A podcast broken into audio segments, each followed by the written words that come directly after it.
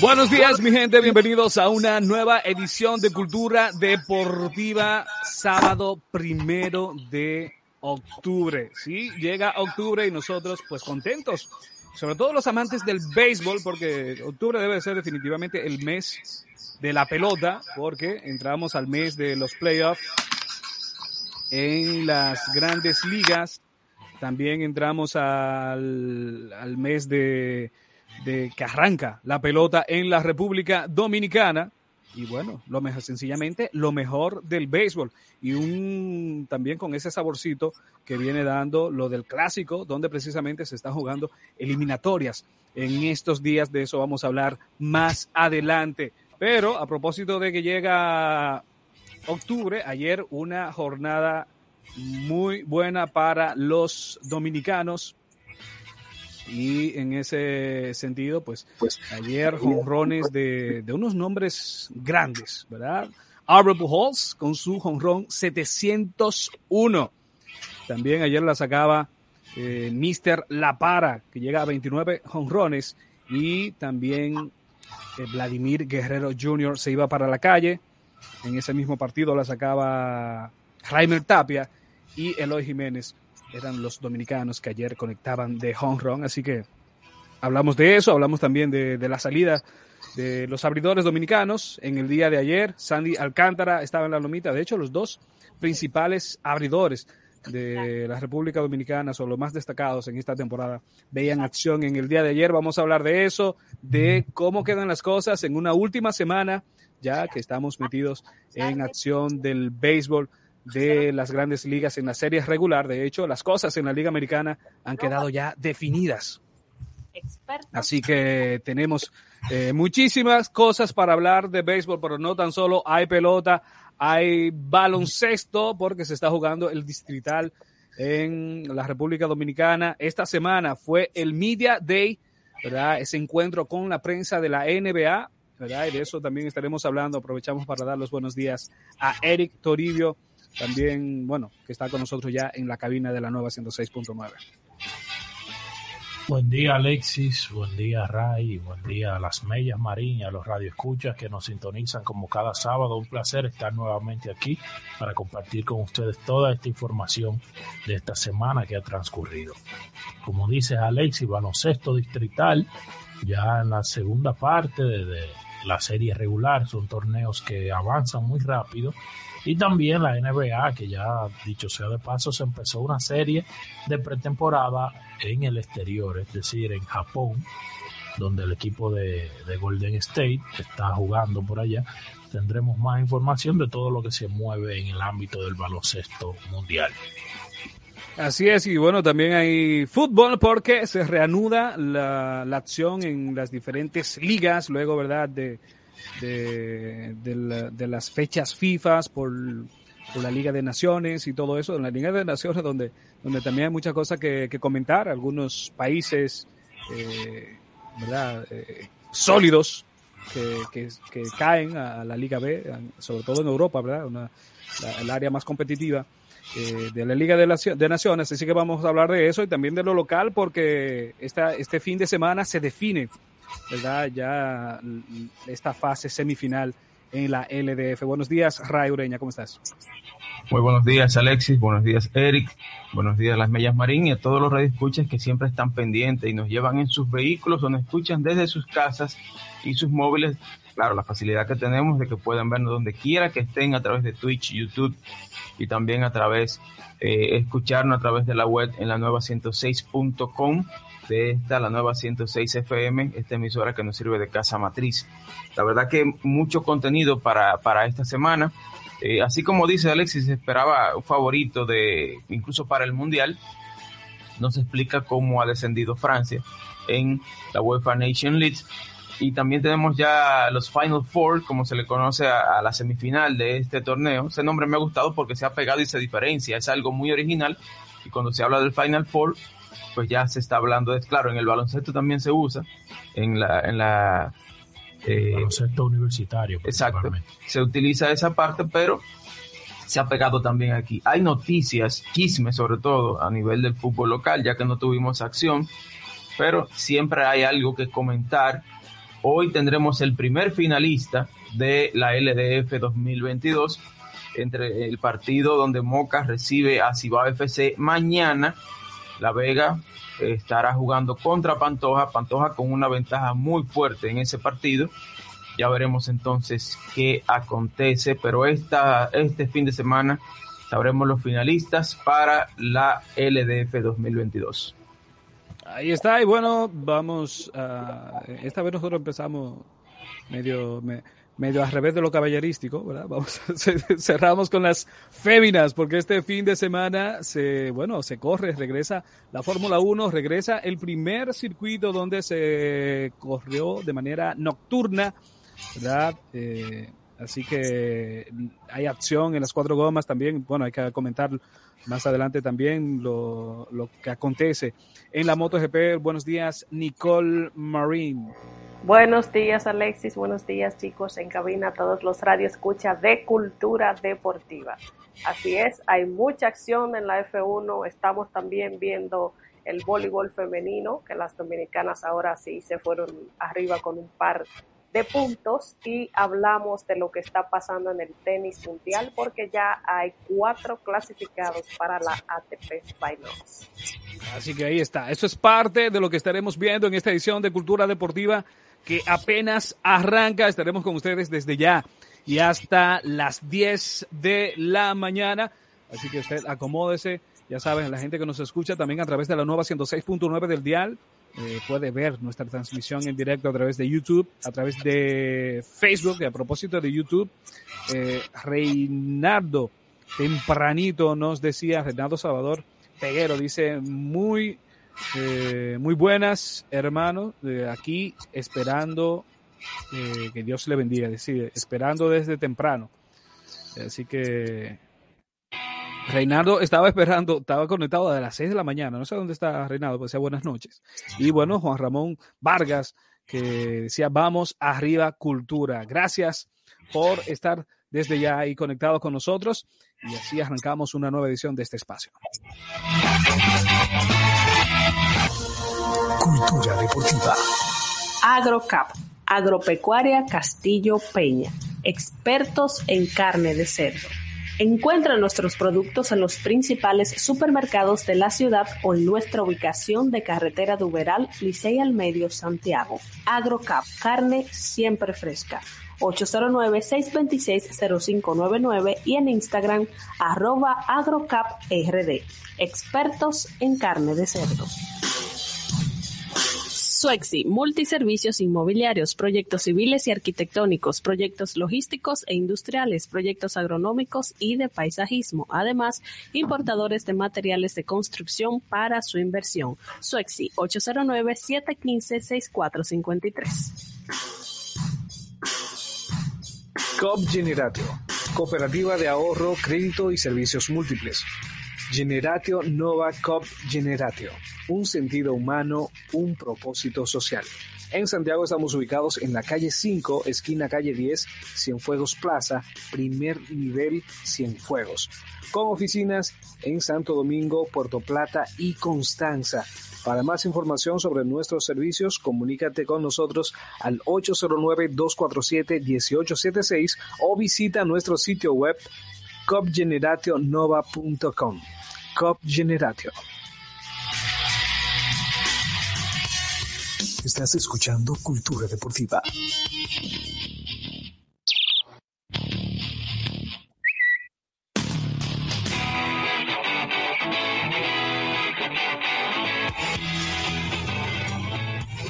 Bien, y continuamos con el contenido de cultura deportiva. Agradecer a las personas que, como siempre, se conectan con nosotros, ya conocen las vías, los que nos escuchan también a través del podcast que sale publicado en las diferentes plataformas, Apple Podcasts, TuneIn, eh, ¿verdad? TuneIn Radio.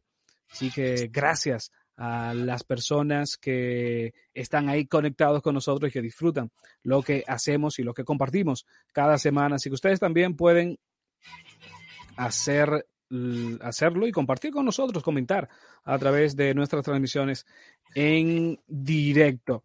Arrancamos como cada semana con una publicación de, de las redes, ¿verdad? Y, y esta, bueno, esta es una publicación, bueno, que no es, eh, no es la más reciente, pero sí es una de las que más se ha comentado eh, en esta semana y que, y que yo quisiera comentarla también porque quizás explica muchas cosas y es eh, la publicación de Nicole Fernández el pasado fin de semana, cuando luego, de verdad, del honrón 700 de Albert Pujols, que tanto nos ha dado a hablar, y a propósito de, de anoche, ese honrón 701 de Albert Pujols, eh, se filtró una publicación que era, si se quiere, privada, porque era para un círculo cerrado, De Nicole Fernández, donde decía, felicidades Tito, te amo, con una foto de ella y Arbor Pujols. Yo creo que no tengo que explicar quién es Nicole, porque ya eso es eh, noticia más que, que, repasada. Lo que sí es que eh, eso quizás explica lo inexplicable, porque mucha gente, para mucha gente, no entendíamos de dónde Pujols sacó ese impulso y logró hacer lo que para muchos, a un principio, a principio de temporada decíamos, eh, bueno, está difícil que Pujols de eh, esos 700 honrones, esos 21 honrones que le, que le faltaban desde, desde, inicio de temporada y sobre todo luego de esta segunda eh, parte de la campaña, ¿verdad? luego de, de, del juego de estrellas. Incluso todo, hemos siempre seguido la carrera de Pujols y es la primera vez que veíamos a Pujol con, con haciendo su corazoncito cuando conectaba sus honrones y, ese tipo de cosas, ¿verdad? Todos, todos vimos, por ejemplo, a Sammy Sosa, que siempre hizo los mismos gestos para celebrar un honrón, eh, gestos conocidos y todo eso. Sin embargo, Arrow, en esta ocasión, como que tenía unos aires nuevos. Y simplemente, ¿verdad? Eh, digo todo esto para, porque quizás esa sea la, la inspiración y más que la motivación para, para esa hazaña y esa y ese performance que ha tenido Albert Pujols en, en esta parte de la campaña. No sé qué, qué piensan ustedes, chicos. Bueno, para mí, Alexis, nada, que vive el amor. Exacto. Juntos y están felices, pues qué bien. Lo que no podemos afirmar es que ese haya sido el principal motor para Albert Pujols. Todo el mundo sabe lo que es capaz de hacer el amor y cómo es capaz de renovar a un hombre, pero no sabemos a ciencia cierta si ese despegue de Pujols en cuanto a, a, su poder y cuadrangulares de una etapa de la temporada en adelante se debió a su enamoramiento, porque no sabemos qué tiempo tienen eh, estando juntos Nicole y Albert, pero que, que Dios bendiga su unión y que puedan permanecer juntos mucho tiempo. Así es. Se ha querido manifestar diferentes eh, formas críticas por la separación de Albert de su ex esposa, pero ese ya es algo de hace un tiempo. Tampoco se sabe claro cómo fue que terminaron. No creo que esta joven haya estado ni siquiera cerca. Él es un hombre soltero, ella también. Entonces, eh, inspiración puede ser, quizás se utiliza cada cosa. Recuerden que eh, lo mental influye mucho en el desempeño deportivo por eso los principales managers son más psicólogos y conocedores de fútbol. Bueno, eh, esto, o son tan, o son tan psicólogos como conocedores de, de, del deporte. Y creo que él sentirse que podía lograr esa hazaña es su principal inspiración, verse tan cerca. Y se preparó físicamente y mentalmente para lograrlo y así lo hizo. Claro, puede ser que el colágeno nuevo le esté ayudando, de eso no, no cabe duda. Su granito de arena ha puesto esta joven en este nuevo resurgir que ha tenido Albert Pujols como, como honronero y está pues en esta nueva faceta de su vida y qué bueno que haya podido conseguirlo, sea por el extra que sea, pero qué bueno para nosotros y para la MLB que pudo hacerlo y como casi siempre pasa, nunca se escapa de la controversia todo esto y de, de, los que están a favor y en contra, porque hay personas que dicen que ella robó la atención de la verdadera eh, celebración. Exacto, que fueron los, 700 cuadrangulares y principalmente no en los portales deportivos, pero sí en la farándula que tiene tanta incidencia hoy en día. Al otro día solo se hablaba de esa famosa foto que se filtró y que daba pasos a los rumores de que ellos estaban juntos, dígase Nicole Fernández y Albert bueno, pero ya eso, eso son, como dicen ellos, son, son grandes, ¿se entienden? Hay otra gente que también ha querido eh, politizar eh, la, cosa también, y pues yo pienso que eso no tiene nada que, o sea, no tiene cabida, la política ahí no tiene cabida. Entonces, nada, dejémoslos ahí. Albert Pujols sigue dando palos, sigue, sigue dando palos apremiantes. Eh, ayer lo, lo, hacía de nuevo. Más adelante estaremos entrando más en detalle en esta situación y bueno, y así arrancamos sencillamente esta edición de Cultura Deportiva. Cultura Deportiva.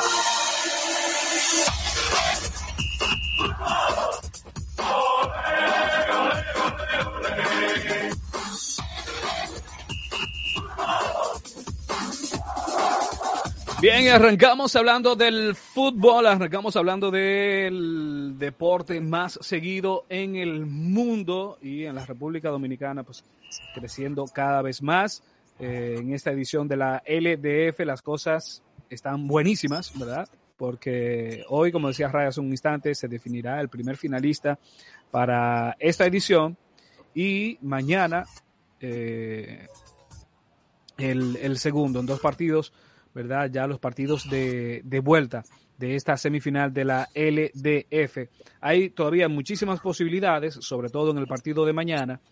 Y, y en ese sentido, eh, para que tú, ¿verdad?, nos, nos orientes un poco, porque hay mucha gente que, que estamos impuestos a, a ver esta, eh, el fútbol europeo y con, con esto del gol de visitante y todas esas cosas, que aquí no, no cuenta. Entonces, eh, a ver cómo en, un posible empate, eh, en situación de empate, cómo se definirían las cosas y todo eso.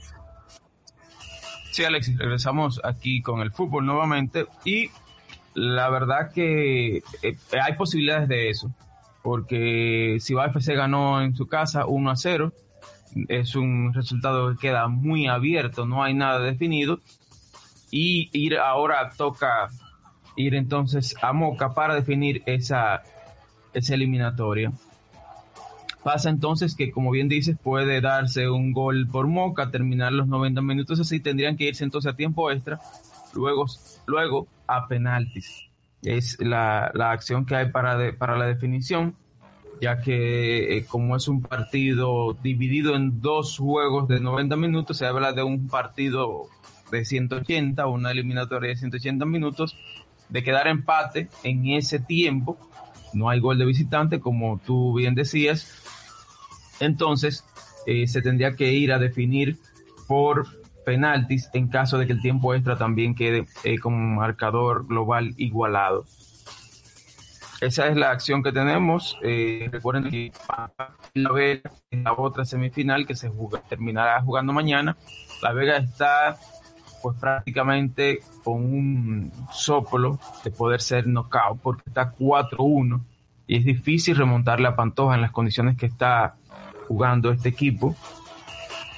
Ya veremos entonces eh, cómo se termina definiendo esta semifinal. No está todo dicho, así como marcó Pantoja 4 1, podría marcarlo también La Vega, pero sabemos que Pantoja ha estado y juega muy bien en estas instancias del torneo en, las etapas finales se crece mucho, es muy difícil que pueda perder esta ventaja, aunque ya después de lo que hemos visto de esta última temporada de la Champions League, cuando equipos se creían ya totalmente knockout o descalificados, pues se levantaban y podían remontar y seguir avanzando.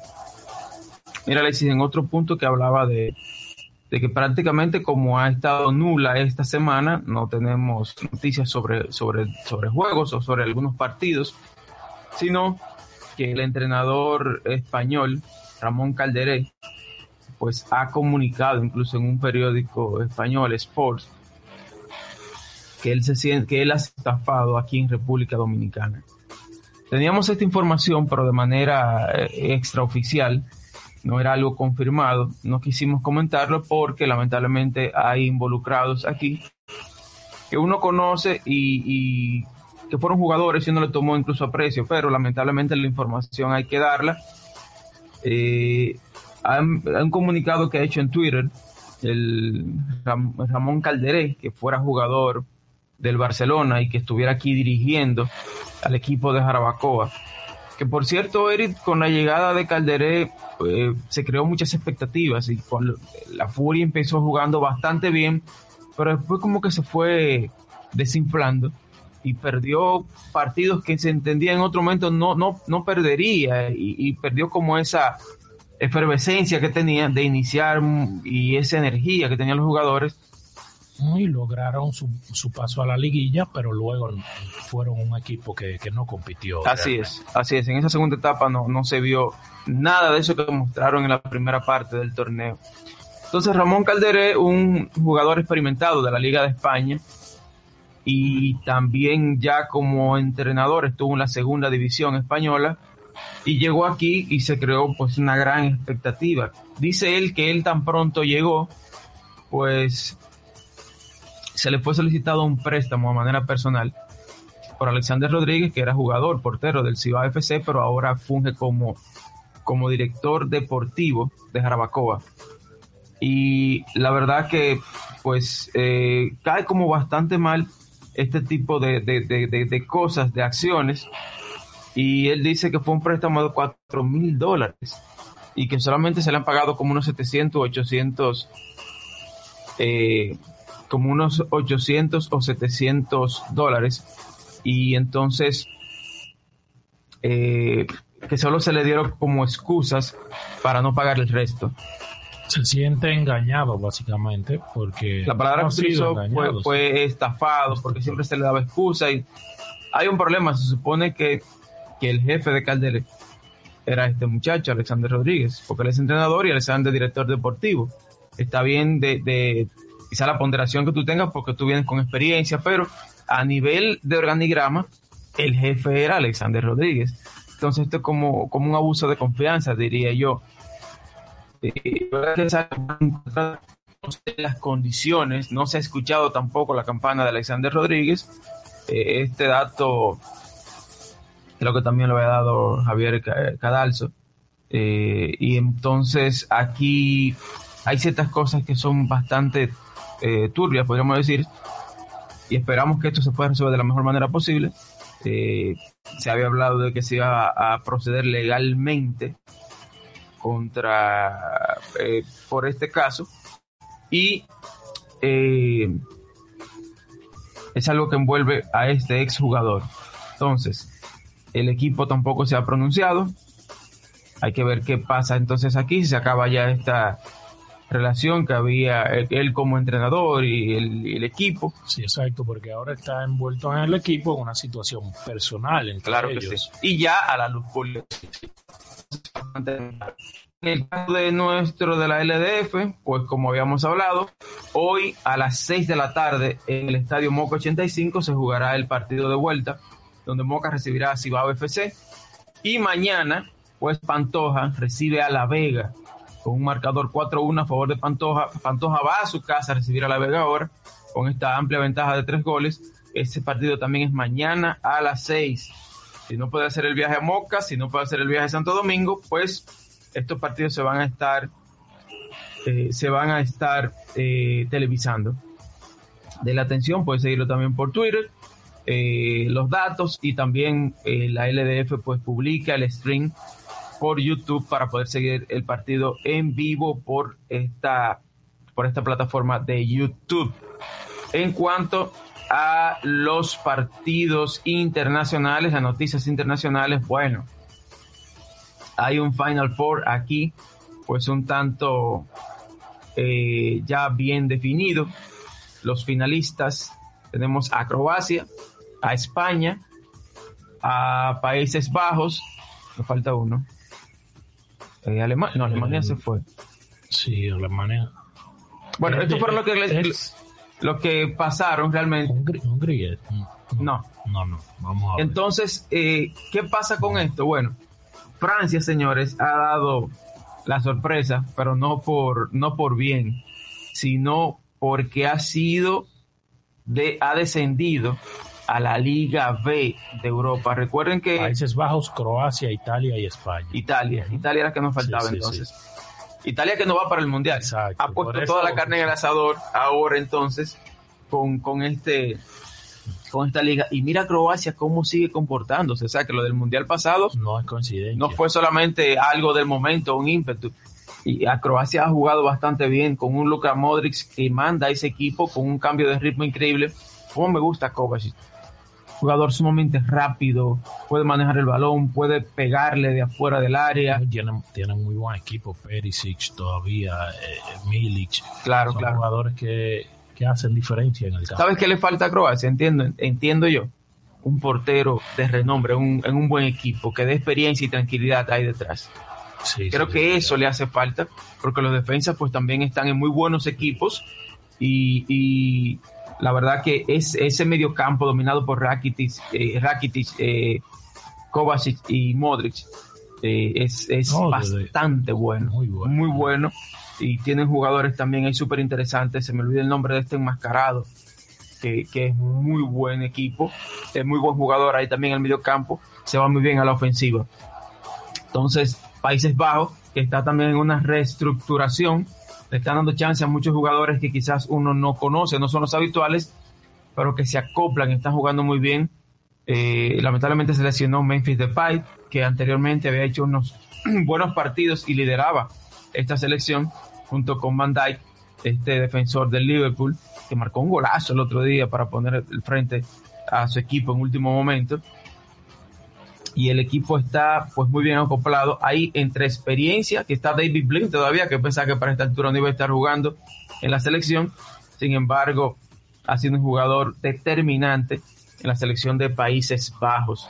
Eh, ¿Qué decir de Italia? Que es, esta es la, vera, la verdadera reestructuración, pasando un cambio generacional que lo llevó a tener pues un récord de partidos seguidos en clasificaciones, ganando sin conocer la derrota y luego entonces tienen un bache de partidos justamente los que servían para ir al Mundial y se quedó fuera de este próximo Mundial de Qatar 2022. Eh, también el, eh, el otro equipo que tenemos, España. España. sí. España que viene con una controversia, suerte Y- para Luis Enrique. Y en un proceso de, de cierta renovación también. Sí. Saliendo muchas figuras que eran habituales y entrando otros que para muchos no son tan conocidos, pero que están haciendo su trabajo en la Sí, selección. y que será el próximo equipo de España realmente. Ya hay que salir de una generación que le dio todo a, a esta selección, pero llegan nuevos jóvenes. Ahí está Gaby, que ha sido un inamovible en esas convocatorias de Luis Enrique. No se entendía al principio, pero ya le ha dado la razón al dirigente asturiano de que realmente el jugador está para selección y está para ser titular en cualquier equipo del mundo. Gaby es una realidad a pesar de solo tener 18 años. Eh, también está Pedri, que sigue estando en las convocatorias de Luis Enrique.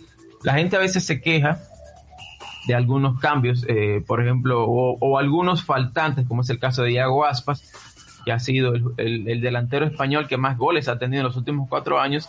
Sin embargo, no es del agrado de Luis Enrique y sin embargo a la selección pues le han faltado algunos partidos, le han faltado algunos goles. Sigue llevando a Morata, sigue llevando a Ferran Torres. Ferran Torres que tiene la, la, la estratosférica suma de cero goles en esta temporada y sin embargo lo siguen llevando. Morata ha marcado, pero no al mismo ritmo que lo ha hecho Iago Aspas del Celta de Vigo. Este jugador, claro, tiene 34 años, pero ahora creo que se ha demostrado que ya la edad es solo un número. Hay jugadores que con más edad de ahí están súper activos y siguen siendo titularísimos en sus equipos. Entonces, sin embargo, a Luis Enrique le ha salido la jugada porque ha obtenido los puntos necesarios y es de los finalistas para seguir avanzando en esta UEFA Nation League, que la verdad que hay que, hay que reconocer que la FIFA la ha pegado con esta, con esta competición. Recuerden que estos partidos que están jugando en la UEFA Nation League eran sencillamente Anteriormente eran amistosos internacionales. los amistosos internacionales, la fecha FIFA para usted a- a- a armar su, su plantilla, donde ahora hay una serie, más seriedad, hay más vistosidad hay más rating en televisión y esto de pasar de amistosos que a nadie prácticamente le importaban, ahora mucha gente atenta a estos partidos tanto por televisión como también en los estadios de fútbol donde se dan estos enfrentamientos y ha reavivado estas fechas FIFA. Esta particularmente que se sintió bastante larga, fueron varias jornadas que se estuvieron disputando y entonces estos partidos de semifinales se estarán jugando hay una fecha, una, una pausa bien larga. Aquí sí luego habrán amistosos ya por medio, pero también recuerden que habrá competición del Mundial de Fútbol. Ya esos amistosos que vienen son para preparación del Mundial que inicia en noviembre. Señores, estamos en octubre, hoy es primero de octubre ya. El próximo mes es noviembre y ahí empieza el Mundial. Quedarán una, creo que una fecha FIFA más para la preparación previo antes del inicio de la competición. Entonces, esta semifinal de los Final Four se jugará 14 y 18 de junio del 2023 y, ahí entonces ya luego se definirá tercer lugar y también para la final de esta UEFA Nation League. Entonces, eso ya lo veremos más adelante. Mientras tanto, sabemos también que hay una lluvia de lesionados y esto es lo que siempre temen los equipos que envían sus jugadores sanos, bien, en forma y sobre todo van los que están mejor en mejor condiciones son los que van a estos partidos internacionales, pero son los que por lo general se lesionan, entonces dejan sus equipos. Hace varias semanas decíamos, Ray, que hay que contar con que se van a caer varios jugadores del Mundial antes de y ya por ahí está Araujo, que hay que ver si llegará eh, con el equipo de Uruguay. Y así va todo el que se lesione de aquí en adelante, va a ser duda para el Mundial, porque ya estamos muy cerca. Claro, claro. Y si no es una lesión muscular simple, entonces pondría en riesgo su participación en el mundial. Hay muchas cargas de cualquier lesión que se tome cuatro o cinco semanas, cuatro a seis semanas, ya deja a una persona fuera del mundial. O lo deja por lo menos al borde. Que un equipo pudiera arriesgarse, eh, si es un equipo que va algo cómodo, arriesgarse a no tener un jugador disponible en la ronda regular o en los primeros partidos de la, de la fase regular y después de ahí habilitarlo. Pero, pero si no, de, se, complica. Hay posiciones que no permiten eso. Por ejemplo, no, si es un delantero, prefieren llevar otro que esté totalmente eh, disponible. Un portero, tienen que llevarse el que está seguro. Y así, por ejemplo, mira, precisamente de Araujo que mencionabas, la FIFA pues eh, indemnizará al Barça con hasta 20.458 euros por día, por cada día que Araujo esté de baja. Vamos a ver entonces otros equipos también, cómo podrían recibir un poco de dinero ante la baja, pero yo te aseguro a ti que el Barça prefiere tener al jugador que ese dinero. Claro. No hay forma de cómo sustituirlo. Tiene muchos jugadores ahí en las posiciones de defensor central, de defensor central. Pero, este es, el titular. es el titular fijo, ese es el, que es Araujo y dos más. Exacto, el que no tiene el puesto en disputa es Araujo. Así es. Y entonces esa era la, la forma, recuerden que el Barcelona tenía varios partidos sin recibir goles y Araujo era inamovible en esa posición y, la verdad que él, se va a sentir claro. El Barça se reforzó muy bien. El problema de eso es que no solo Araujo se lesionó en la central de Barcelona, también Jules Koundé con Francia se vio lesionado y este era de los que estaba pues más pendiente. Eh, quizás era la dupla que se esperaba que estuviera en acción Koundé y Araujo, tanto por cómo venían haciéndolo y como la campaña anterior que tuvieron, entonces. Y por ahí se asoma Piqué. entonces, pues, le queda al Barça pues tener a, a Eric García, a, Christensen. y Piqué. Christensen que no se ha mostrado como tan enganchado, quizás como Araujo y, y Kunde. Veremos entonces si confía Xavi más en Christensen y Eric García que, que Piqué. Pero si son varias semanas, y que deberá tener acción realmente. Hay varios jugadores ahí más que están lesionados, también de Pai, Frankie de Jong, eh, como decía ya también eh, Kunde, y se habla de que Araujo incluso podría pasar por el quirófano y eso quizás podría ponerle una solución definitiva a su lesión, pero se alargaría el plazo y quizás no llegue al Mundial o podría estar para la fase final, pero es un poco arriesgado llegar a un jugador que va a estar fuera de forma por más de un mes y tú llevarlo a una competición que es tan exigente y donde los demás equipos y los demás compañeros estarán tan enganchados en partidos sucesivos cada tres días, ahí pues será un tanto complicado. Señores, eh, hay, bueno, disculpen que en la parte del fútbol nacional, pues no mencioné, tuvimos las los dos partidos amistosos contra Colombia de la selección sub-20. Voy a hacer ese paréntesis para no dejar pasar por alto. Y el primer partido se celebró aquí el sábado pasado en el estadio Ciudad FC, donde quedó el partido 1-0 a favor de Colombia. Se vio una selección, faltaron algunas cosas, al final hubo un desgaste físico considerable, unos cambios pues mejoraron muchísimo. Este muchacho, Eduarlin Reyes, no se confundan, Edarling es el tamarindo, el de Salcedo, que estaba jugando, está jugando en Bolivia. Eduarlin es el juvenil tienen el mismo apellido y muy parecido el nombre. Es el juvenil que ganó con Cibao FC, el delantero eh, juvenil que ganó con Cibao FC el campeonato sub-19 y ahora está con la selección sub-20 dominicana. Entró de cambio en la última parte. Muchacho con muchas características, le hace falta quizás un poco más de masa muscular, pero eso le permite también ser tan ágil. La velocidad que tiene, el control del balón, puede dominar, eh, a alta velocidad. El muchacho tiene mucho potencial. La verdad que hay que tener ojo y hay que darle chance, es de Cibao, incluso tiene contrato de, con Cibao FC. Esperemos que puedan darle el chance porque a veces estos jugadores corpulentos que pueden parar un balón, defenderlo, pero necesitamos también un jugador que pueda correr en los espacios, que, fue el éxito de Dorni. ¿Por qué no replicarlo con este jovencito y darle más chance cuando estos defensores están cansados ya que han batallado con un 9 fuerte? Poner este jovencito por una banda por, que tengan una velocidad diferente, un cambio de ritmo diferente. Claro, hay que aprovechar los espacios con buenos pasadores como Prichoda, Charles, Giancarlo. ¿Por qué no poner a que, a que pongan un pase al vacío y poder, pues, eh, bueno, son solo ideas. El, segundo partido eh, está, eh, se jugó en el Félix Sánchez. Colombia ganó 4-0.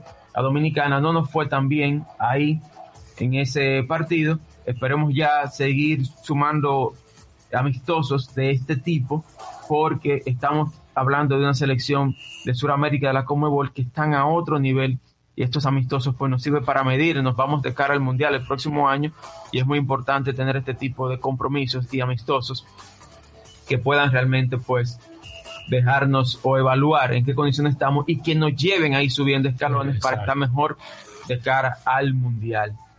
Entonces, eh, en, el, en el fútbol internacional, señor, se ha dado un caso, pues muy, muy eh, difícil y tiene que ver con el PSG.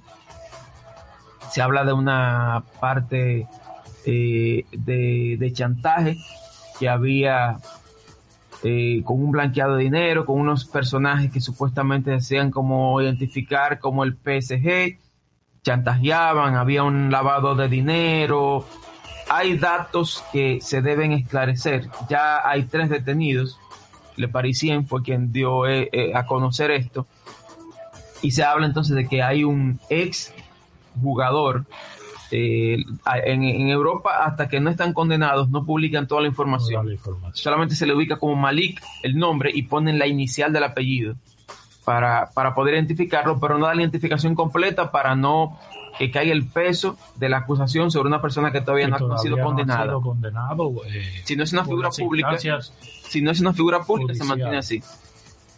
Este, este caballero que estuvo en el 2018 en el PSG y ha estado supuestamente en colaboración con el equipo, pues se dice que ha, que ha estado, eh, hacen como algún tipo de extorsión para que jugadores de, del Paris Saint Germain no estén en los medios. Cuando Neymar tuvo el encontronazo con un, con un seguidor que le dijo a alguien, Neymar como que le arrebató un teléfono, le dio una bofetada, algo así, eh, este, uno de estos caballeros pues estuvo eh, en contacto tanto con la prensa como con el mismo eh, agredido y como que me dio para que esto no siguiera dándose en, los medios. Entonces, y eso tiene un precio. claro, estamos hablando de una extorsión de, de tú eh, ponerle como una presión a alguien que podía tener una demanda contra un miembro de donde tú perteneces y entonces esto es un tipo de chantaje o, o extorsión, podríamos decir. Están coartando a este joven para que no hiciera este tipo de denuncias. Y se dice que hay otras cosas que no salieron a la luz, hechos del equipo, precisamente por la intervención de estos tres personajes y ahora están detenidos. Entonces, esto se ha dado seguimiento, se dice que hay uno de ellos que es muy cercano a Nasser Al-Khelaifi, que es el presidente del Paris Saint Germain, y eh, están buscando estas conexiones hasta dónde llegan. Vamos a ver entonces qué pasa con, con este caso. Está bastante oscuro. Y señores, vuelve el fútbol de, de, los equipos internacionales. Ya pues están jugando tanto el Tottenham con el Arsenal. Ya está en el segundo tiempo. El Arsenal está ganando 2 a 1 al Tottenham. Mañana, mañana, bueno, vamos a seguir con hoy, disculpen. Goles Hoy- de, de- Hay un gol ahí de Gabriel Jesús. Qué caliente está ese chamaco. Sí, y no lo llevaron a, a la última convocatoria, a la selección. No sé qué pasa porque Y goles de Richarlison ahí. Ojo, ojo, sí. Sí, Brasil- quedaría fuera Brasil tenía, Brasil tenía, tenía un tiempo que no tenía un 9 eh, bien aplomado, podríamos decir. Ahora tiene dos que están acabando en la Premier League. Sí. Entonces, hoy juega Sevilla contra Atlético de Madrid a las 12 y 30 hora local dominicana y a las 3 de la tarde el Barcelona estará visitando al Mallorca. Eh, estos equipos súper interesantes. La Premier League también eh, tendrá acción a las 10 de la mañana, varios, varios encuentros, entre ellos el Liverpool contra Brighton Hove Albion y los Wolves se enfrentarán al West Ham. Me encanta la Premier League porque estos equipos de media tabla dan unos partidos súper interesantes cuando se enfrentan entre ellos. El Napoli, que está dominando en la Serie A, a las 9 se enfrenta contra el Torino. El Inter contra la Roma. Mourinho contra su ex equipo. El de- Mourinho que llegó a ganar el triplete a este equipo del Inter se enfrentará Inter y Roma ahí a las 12. Y el Empoli estará recibiendo al Milan, que también está peleando por la punta de la Serie A. Mientras que el Borussia Dortmund a las 9 y 30 verá acción en la Bundesliga contra el Köln. Entonces el Olympique de... Ah, no, el Nice estará recibiendo al Paris Saint Germain a las 3 de la tarde en la Liga Francesa. Mañana, mañana, Derby de Manchester, Manchester City contra Manchester United a las 9 de la mañana. Y el Real Madrid se estará enfrentando o estará recibiendo en el Santiago Bernabéu a las 3 de la tarde al Osasuna. Mañana muy buenos partidos, al igual que hoy. Hoy también están jugando nuestras reinas del Caribe. Si me permite la producción de, de cultura deportiva. Señores, no estamos conscientes de lo que están haciendo las reinas del Caribe. Están en el campeonato mayor del mundo y están dominando su grupo. Son las primeras del grupo, el grupo de seis equipos y República Dominicana después de cuatro partidos es la número uno de ese, de ese grupo y ya con esto pues, está prácticamente asegurando poder ronda. pasar a la siguiente etapa. De estos grupos de seis pasan los mejores cuatro y forman dos grupos de ocho. Son cuatro grupos, son cuatro grupos ahora mismo de seis y van a pasar solo 16 equipos, cuatro de cada grupo y van a formar dos grupos de ocho. Entonces van a volver a jugar todas contra en ese grupo y de ahí entonces sacarían las semifinalistas. Y República Dominicana está dando cátedra en ese partido. Perdieron un partido de Turquía. Que era que se suponía, de hecho, Ray. O sea, perdieron el que se suponía, pero ¿de qué manera? pero más riesgoso y se fueron hasta los cinco sets. Dieron la batalla en todo momento. Estamos jugando súper bien. Hay un cambio ahí de algunas jugadoras. La salida de, Patri de, de Priscila Rivera ha dado chance de que tanto John Kaira Peña como Gaila González pues estén viendo más acción. En el último partido también ya regresó Betania, siempre efectiva. Betty que ha sido líder en las ligas donde está. Gaila que fue la MVP de su liga. Eh, y Gineiri, las hermanas Martínez también están jugando. Gineiri que está jugando la salida de, de Agneri Valdés como central. Están haciendo súper bien. De las jovencitas sub-19, también ya varias. Hinojosa, Guillén se están sumando. Martínez, la libro, está jugando como si fuera de posición cuando se necesita más defensa atrás. Ella entra con el uniforme de posición, no remata, pero se junta con, con, con Brenda Castillo ahí detrás y tenemos dos liberos en cancha defendiendo y eso ha ayudado mucho. Para Yelin Gaila, John Kyra ha mejorado mucho, su defensa también. Son pocas las bolas que pican ahí atrás. Y eh, Niverca Marte, nuestra, nuestra acomodadora, está jugando a un nivel celestial. Tira esas pelotas donde sea. Siempre comentaba antes que tenía que ella tenía que cambiar la forma de colocarle tanto a Betania como a Brian. Son jugadoras muy altas y las bolas eh, por lo general se, se tiran un poco más bajas en este voleibol moderno para que la, la defensa del equipo contrario no pueda acomodarse al remate, pero es que ellas son muy altas. Las bolas normales para ellas tenían que ser más altas de lo normal a cualquier otra jugadora. Estamos hablando de, de, de que tiene 6'3, una jugadora muy alta. Sí, sí. Y entonces esta nueva forma de colocarle ha hecho que Brayelin pueda decidir dónde quiere rematar. Señores, Brayelin ha metido un par de, de remates por encima del bloqueo contrario y la baja en territorio bueno. Eso es espectacular ver estos juegos. Lamentablemente son partidos que están pasando a un horario eh, muy incómodo para nosotros. Ahora mismo está jugando el equipo dominicano. Sí, de hecho, de hecho las, chicas ahí tienen, tienen, mm, Michelle, a quien damos los buenos días, que se entrega a nosotros. Michelle le tienen ahí, le están dando seguimiento a la transmisión, que hay que decir que de hecho, bueno, lamentablemente ese es el horario, pero yo creo que es la primera vez que, que ESPN le está dando, está dando cobertura a, un evento donde esté nuestra reina de Caribe y por lo menos tenemos esa oportunidad. Buenos días, Michelle. Buenos días, sí. Este, el primer set eh, lo perdimos lamentablemente y el segundo estamos ganando 15 a 8. 16. 17 ya, 17 a 9.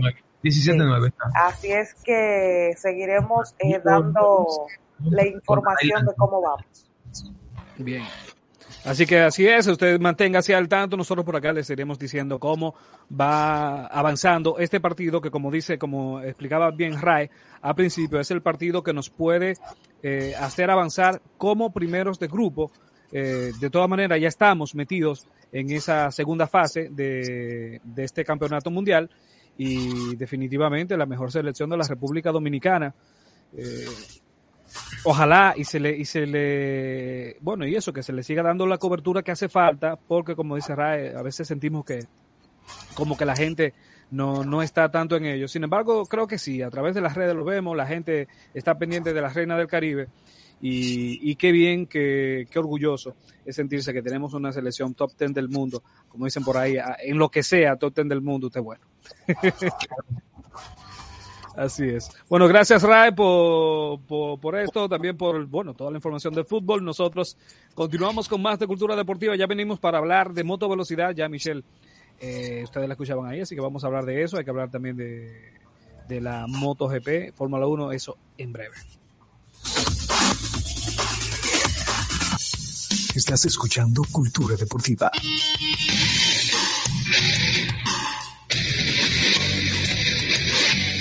Aquí hay cultura. El primero de octubre de 1956, Osvaldo Virgil de los Gigantes de Nueva York conectaba doble y dos sencillos ante los envíos de Robin Roberts, siendo estos los primeros hits de un dominicano en las mayores.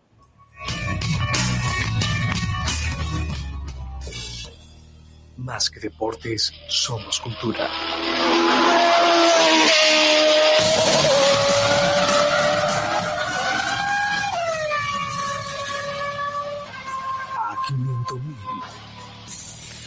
Así es, a toda velocidad vamos en Cultura Deportiva. Este fin de semana, como ya mencionábamos, se corre en Singapur la Fórmula 1, donde, bueno, el fin de semana donde ya Verstappen podría eh, simplemente sellar eh, lo que se lo que se ve venir en algún momento u otro se espera verdad que ya eh, sea oficialmente el campeón de esta edición 2022 por el paso por el performance verdad por la diferencia que ha marcado en esta temporada. Michelle Marín, ¿cómo van las cosas en Singapur? Muy buenos días nueva vez. En Singapur eh, todo está muy bien. Hoy, eh, eh, bueno, aquí se dice se amaneció lloviendo en Singapur, pero ya, ya es de noche. Vamos primero a dar unas informaciones de lo que estuvo sucediendo antes de que llegáramos al circuito callejero nocturno.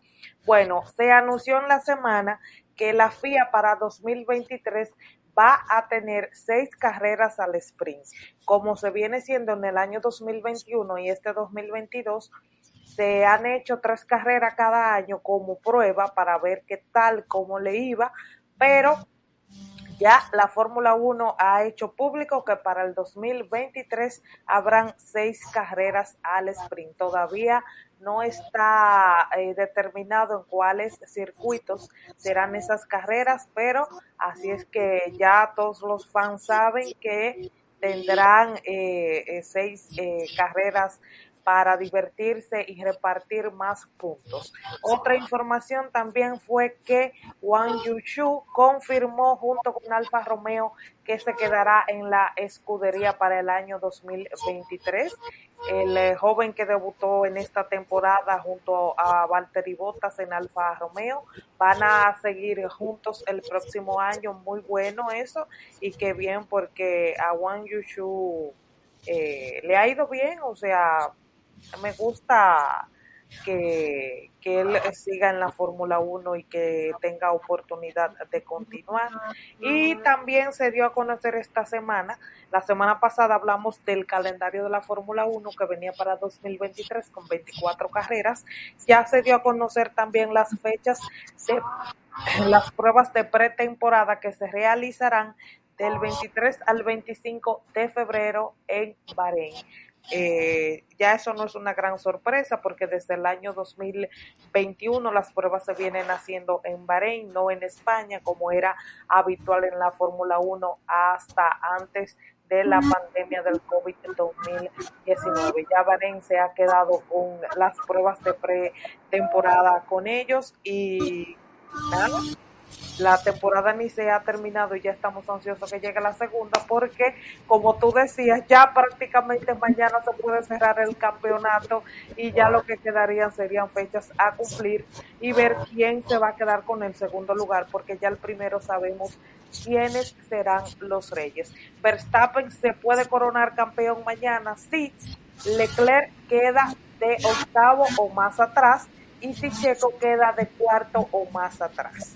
O sea, que si Leclerc y Checo quedan a partir del puesto número 7, los dos en los puntos, Verstappen todavía no va a poder alzar la corona mañana. Pero como dice Alexis, si no es mañana, será el próximo domingo en Japón, donde sería muy, muy feliz también porque sabemos que Japón es la nacionalidad donde se se desarrolla Honda, que Honda son los que les proveen los motores a Red Bull, entonces sería muy lindo para ellos poder alzar el campeonato muy de acuerdo en contigo. la tierra de Honda. Sí, Eri está muy de acuerdo.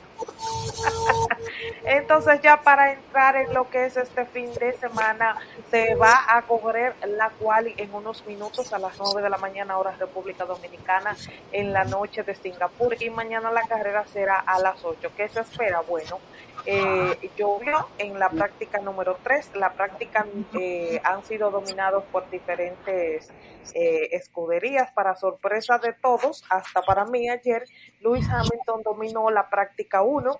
Eh, fue la primera práctica que ha dominado en todo lo que va de temporada este año. Así que eh, fue un paso adelante, pero hoy lamentablemente no fue un paso adelante para Mercedes. Eh, bajo la lluvia no le ha ido nada bien y quedaron fuera del top 5 hoy en la práctica número 3. Así que vamos a ver si en clasificación pueden ya eh, ponerse al día. Eh, Ferrari ayer en la práctica 1 no estuvo muy fino, pero ya a partir de la número 2 le está yendo de maravilla. Hoy también dominaron la número 3. Verstappen que este fin de semana está celebrando su cumpleaños número 25. Ayer cumplió 25 años. Eh, se le ve todo relajado y feliz caminando por todo el pado. Eh, Verstappen no le le preocupa nada. Al que sí está un poco preocupado, pero no tanto, es Christian Horner, el jefe de Verstappen, porque en el mundo de la Fórmula 1 anda un rumor muy fuerte de que se dice que Red Bull y Alfa, Alfa no, eh, se me fue el nombre ahora, el equipo que va Alonso, Aston Martin y Aston Martin el año pasado infringieron las normas porque sobrepasaron el techo presupuestario impuesto por la FIA. Se dice mucho que Red Bull eh, gastó aproximadamente unos 7 millones de euros más de lo que se prevé que se debe de gastar. De igual forma, Aston Martin.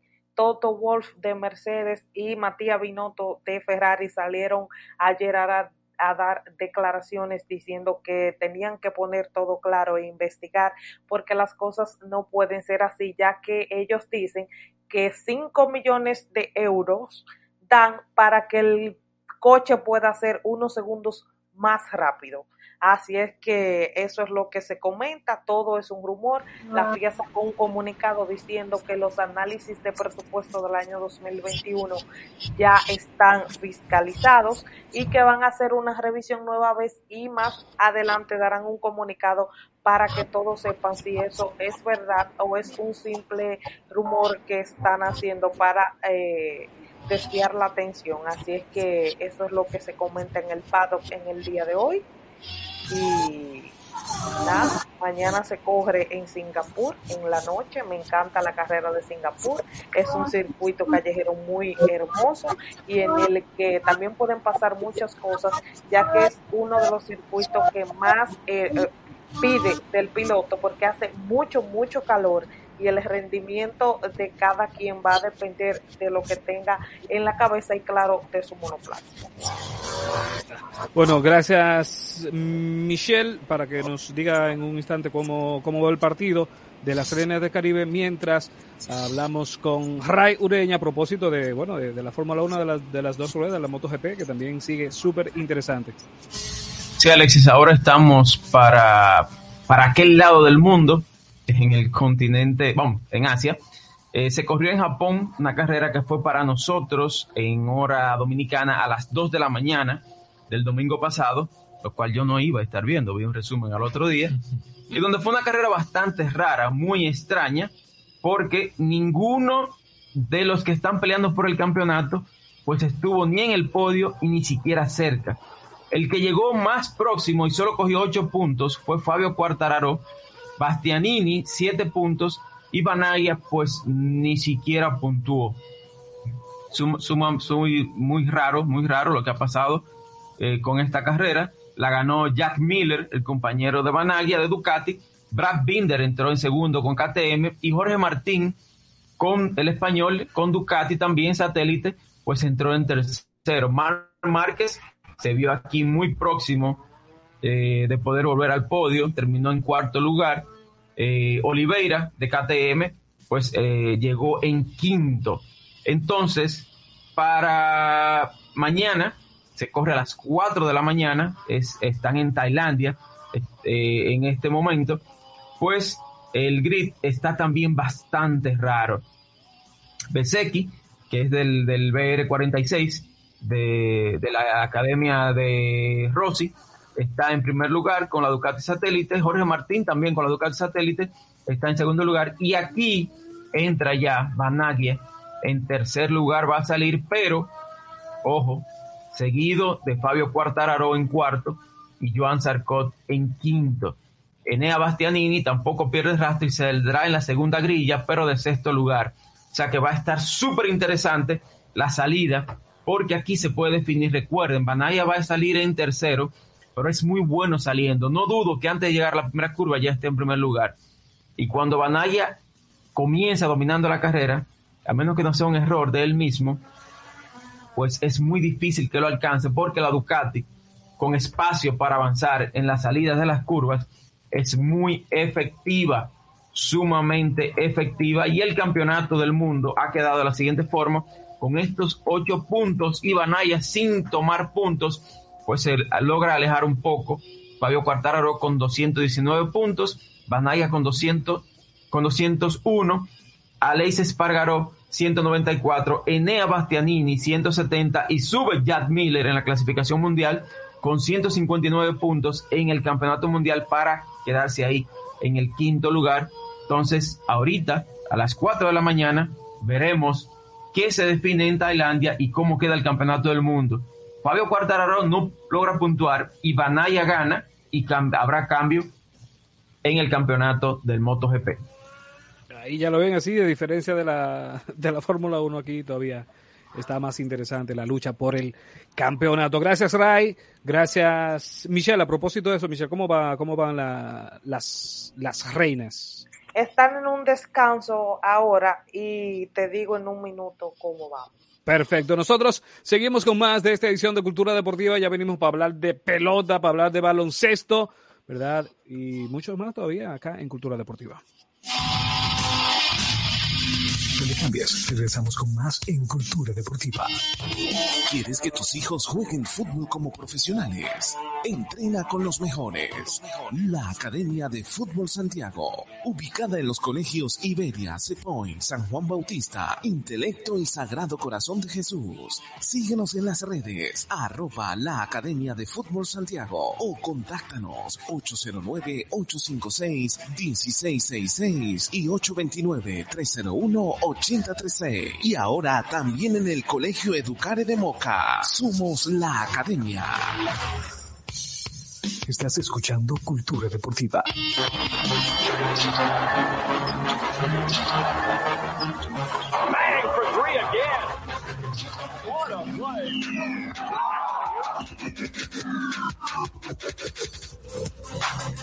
Bien, gracias. Gracias a las personas que están a través de las nuevas 106.9 del Dial para Santiago y toda la región, también a través de la nueva 106.com para la República Dominicana y el mundo y las personas que conectan a través de Facebook, a través de YouTube, a través de Twitch también. En, búscanos por ahí, Cultura Deportiva, nuestra transmisión en directo. Hablamos de baloncesto, Eric.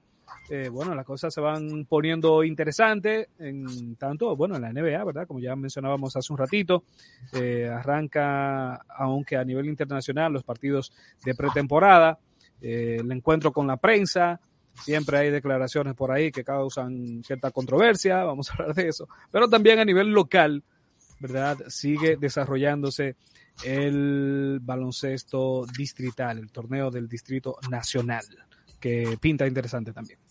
Así es, Alexis. Eh, mucha información del baloncesto, como siempre, a pesar de que todavía no empieza la NBA, siempre hay información en torno al mejor baloncesto del mundo y también el mejor baloncesto o uno de los mejores baloncestos superiores del país, para no causar controversia. El baloncesto del distrito que siempre trae buenas, buenos partidos y anoche en la doble jornada del viernes, los Prados a primera hora vencieron 98 por 72 al millón, el millón que no encuentra las sendas del triunfo y se van acercando a la desclasificación rápidamente. Por los Prados, San Yuri Castillo, 27 puntos, 3 rebotes, 2 asistencias. Jason Valdés, 24 puntos, 10 rebotes y 9 asistencias. Fueron los mejores. Por el millón, Smith Jr., 18 puntos, 4 rebotes y Lara encestó 17 puntos. En cuanto a el segundo partido de la jornada de ayer, un partido súper interesante entre Huellas del Siglo y Bameso. Los muchachos de Huella vencieron 85 por 81 al Bameso eh, encabezados por Puello con 23.4 rebotes, refuerzo Allen 22, refuerzo Johnson 21.9 rebotes y Richard Bautista, el popular Manito, 8.8 rebotes, 10 asistencias y 5 robos de balón. ¿Cuánto defiende Manito? Por el Bameso, Víctor Liz 21.5 rebotes y Traxon Burrell 17.13 rebotes y 4 asistencias en la causa perdida. Así que esa fue la doble jornada del viernes. El torneo continúa el domingo y sí que, que ha sido hasta el momento un torneo competitivo. Ya se van viendo quizás algunos equipos encaminándose hacia la próxima ronda y otros equipos que probablemente se estén quedando en el camino porque no logran conseguir victorias de forma eh, considerablemente de forma consecutiva necesitan varias victorias para meterse en la pelea y no llegan también hay que decir, Alexis, que se están jugando otros torneos de baloncesto superior que eh, más adelante, cuando entren en sus fases más definitivas, estaremos dando un poquito más de seguimiento. Los torneos de San Francisco y el de Moca también se están realizando en estos momentos. Eh, es, impresionante la, la, la calidad de, de, estos, ahora que tú mencionas el torneo de Moca, el torneo de San Francisco, la calidad de, de, estos torneos superiores en, diferentes puntos del país. Eh, entiendo que como que como que cada vez se, se van aumentando esos esfuerzos y, bueno y también hay que decir que hay un talento que se pasea básicamente por cada uno de ellos sí eh, bueno no sé no sé si hablar del tema calidad porque o atractivo entonces podríamos decir. atractivo porque no todos tienen el mismo nivel eh, porque el nivel te lo dictan verdad los nativos y, el tipo de refuerzo que puedes traer a cada uno de esos torneos.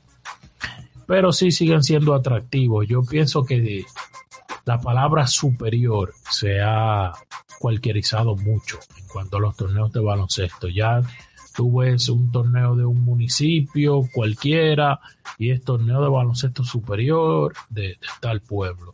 Torneo de baloncesto superior. Es más, e, está el superior de Santiago, ¿verdad? Pero la mayoría de municipios grandes de Santiago, por ejemplo, tienen su torneo de baloncesto superior. hace poco, ¿verdad? Tamboril, se está jugando Villa González también. Eh, para ponerte un ejemplo, pero también los mismos clubes, eh, por ejemplo el SAMEI, el EUG y demás, tienen su torneo de baloncesto superior y otros, eh, otros clubes también que no forman parte de, del superior de Santiago también, como en Los Salados hay uno, hay uno en, en la cancha del Congo y demás. Entonces como que la palabra debería haber otra, otro tipo de categoría. Que los, el torneo superior sea el del distrito, el de La Vega, San Francisco, Puerto Plata, Santiago, etcétera, pero que ese tipo de torneos que ya son internos lleven otro tipo de categoría, porque ya como que donde quiera hay un torneo de baloncesto superior. Entonces hay que como delimitar esa palabra, qué conlleva que sea un torneo superior. Eh, qué tipo de jugadores, qué tipo de, eh, entrenadores, qué tipo de, instalaciones eh, deportivas y todo eso como para, para ir dando una mejor forma, entiendo yo. Pero sí, siempre se mantiene jugando baloncesto a nivel nacional y buen baloncesto a pesar de todo, porque como dices, los mejores talentos del país que están disponibles se pasean siempre por los mejores torneos de baloncesto. Bien una información, Alexis, que es de un ex NBA, pero que atañe al baloncesto internacional, en este caso el baloncesto europeo, es que el Girona anunció esta semana la incorporación de nada más y nada menos que Marc Gasol, quien hasta ahora venía fungiendo como su presidente, el Girona, que bajo la presidencia de Gasol, de Marc, el menor de los hermanos Gasol, logró el ascenso desde la LEP Oro a la ACB y eso parece que llamó la atención de su presidente y quiso volver a las canchas y lo vuelve a hacer. Entonces para esta temporada se da el regreso de Margasol al Girona y eh, eh, bueno, al, al, ACB en este caso con el equipo del cual él es el presidente. Parece que fue... Si esa fue la si esa fue la motivación, Eric. ¿Tú te imaginas? De que el presidente que, mire, si ustedes se clasifican, yo juego con ustedes. O sea, una cosa así. Fue un poquito fácil quizás porque se contrató él mismo. Eh, él, él llamó a su director deportivo y le dijo, tenemos que acometer una operación deportiva importante. Fírmame. ¿De quién tú necesitas, cuál es, cuál- de quién tú necesitas la aprobación? ¿Del presidente? Ah, ok, Sí. no hay problema, yo me cago de eso. un centro necesitamos, fírmame a mí.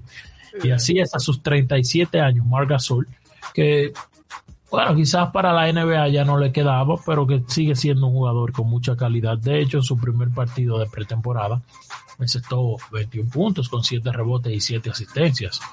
Es pretemporada, vamos a ver cómo le va en, en la temporada regular, pero sabemos que más allá del físico, los jugadores europeos y más que han estado tanto tiempo en la NBA y que han jugado el nivel que ha jugado Marc Gasol en el mejor baloncesto del mundo, siempre tienen una chispa de inteligencia un poco más allá que le permite ser útil a pesar de que sus facultades físicas hayan decaído. Entonces, le deseamos lo mejor y ojalá que pueda ser una pieza importante para el Girona, tanto en las oficinas como en el tabloncillo. En torno a la NBA también, Alexis, hay que decir que ya empezó la pretemporada, aunque empezó un poquito lejos, empezó con una serie de dos partidos que se disputarán en Japón. Se están disputando en Japón los partidos entre los campeones de Golden State y también el equipo de los Washington Wizards. El primer partido ya terminó, ¿verdad? Se escenificó y el equipo de los campeones venció 96 por 87 al equipo de los Wizards y el segundo partido se jugará ya eh, esta noche, hora dominicana, ya la madrugada, hora europea para ti, Alexis. Pero sí, ya empezó la NBA y qué grato sabor de boca dejó en este primer partido. Empezó la pretemporada de la NBA, ¿verdad? Sí. eh, corrigiendo.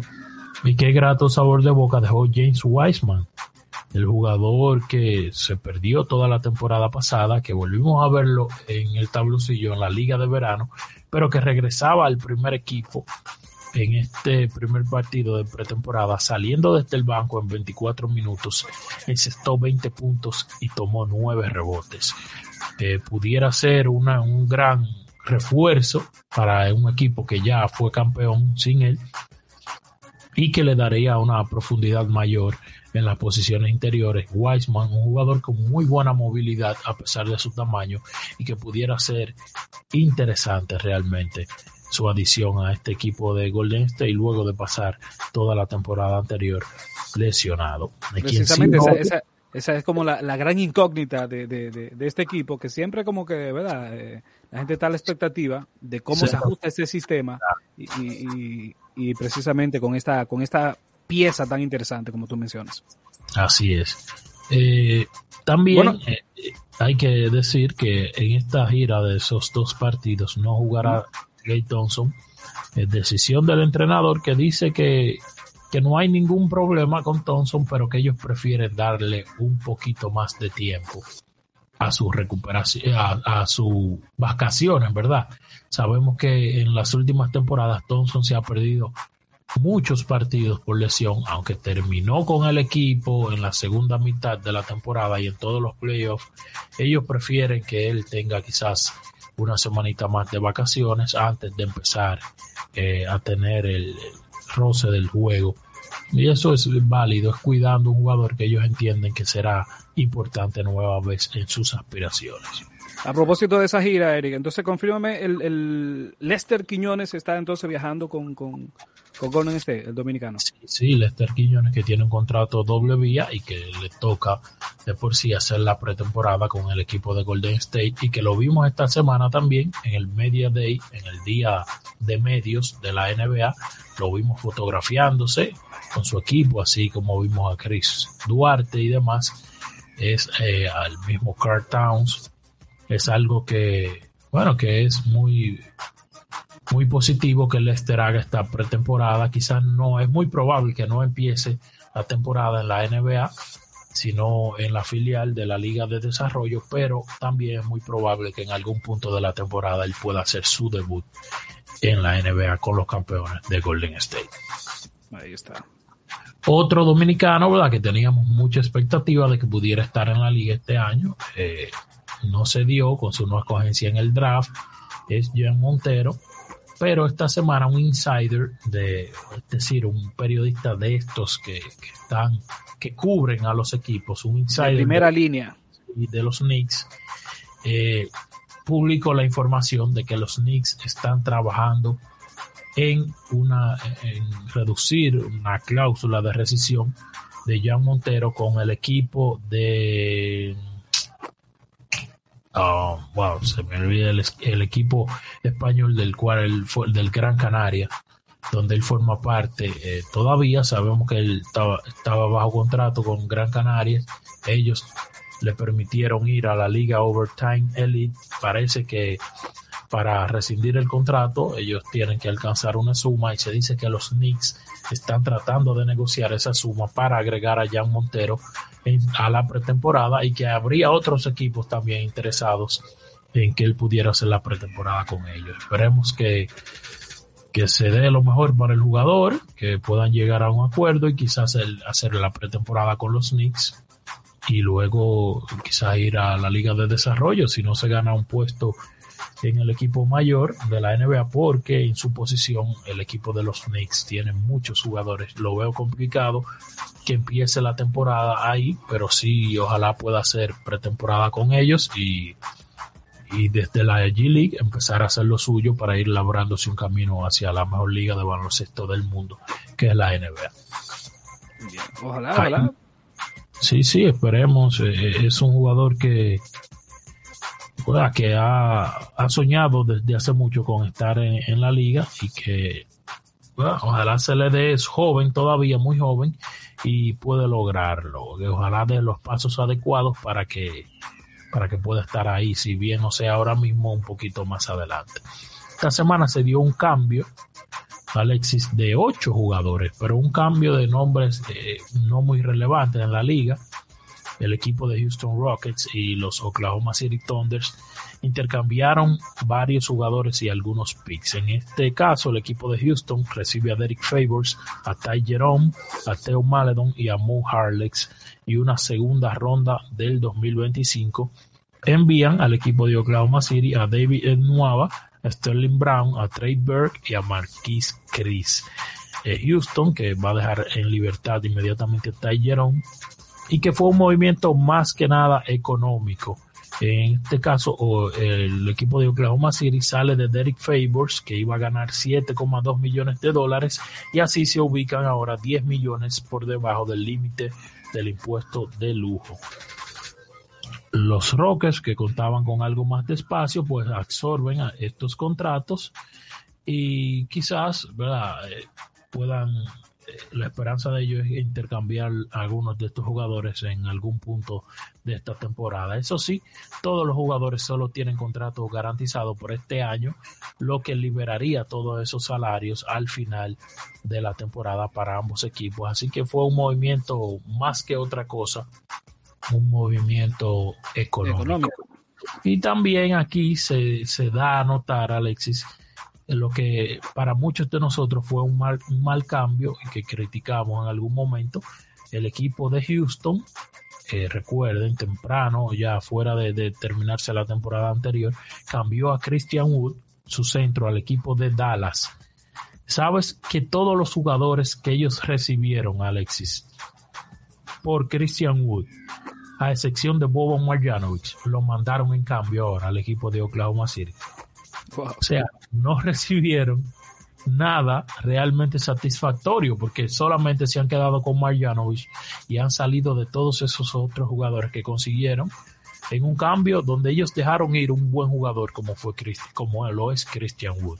Así que veremos eh, estos movimientos, el futuro hablará de si han sido productivos o no, pero de antemano ahí, ahí están muchos nombres pequeños, muchos nombres poco sonoros eh, envueltos, en este cambio de, de, dos equipos que no aspiran a grandes cosas todavía.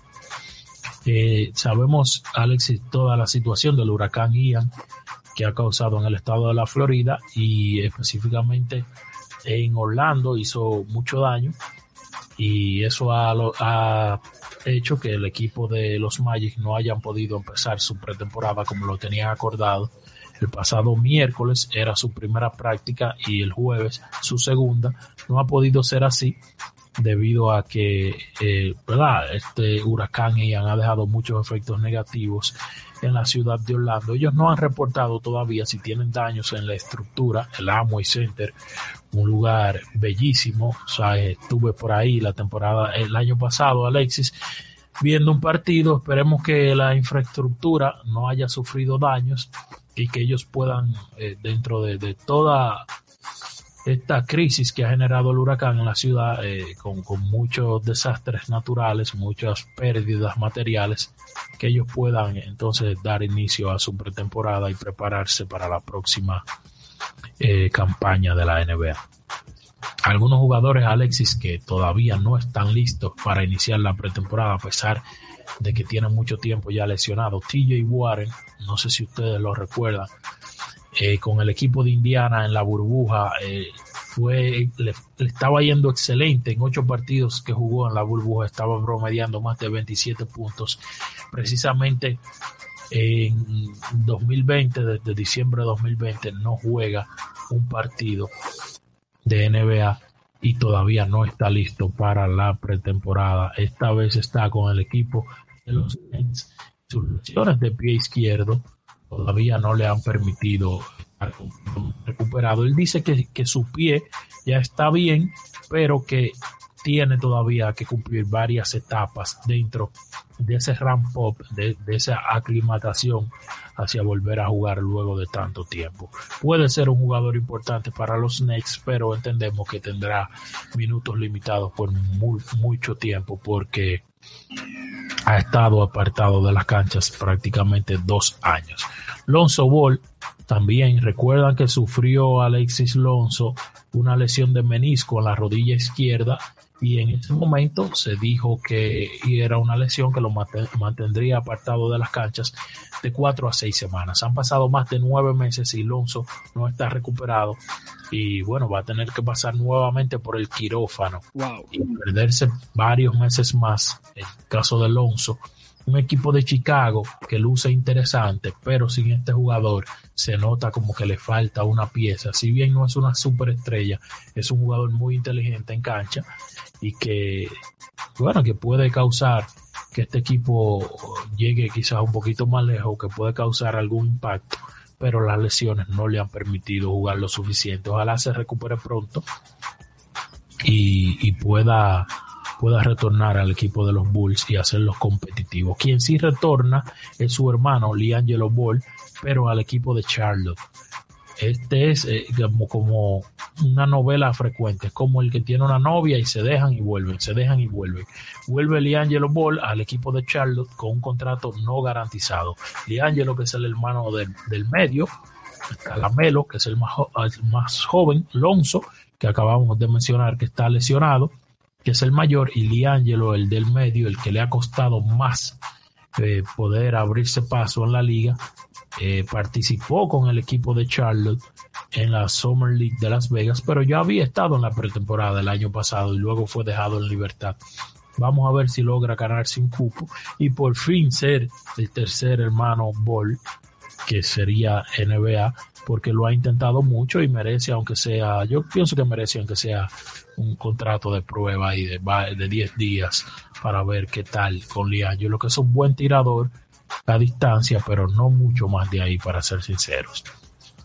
Jay Crowder es un jugador, Alexis, que está en cambio, se dice, de Phoenix Suns y tiene muchos interesados. Es un jugador con mucha experiencia de playoff y de estos que les gusta a los dirigentes porque es un buen defensor y un buen tirador de tres.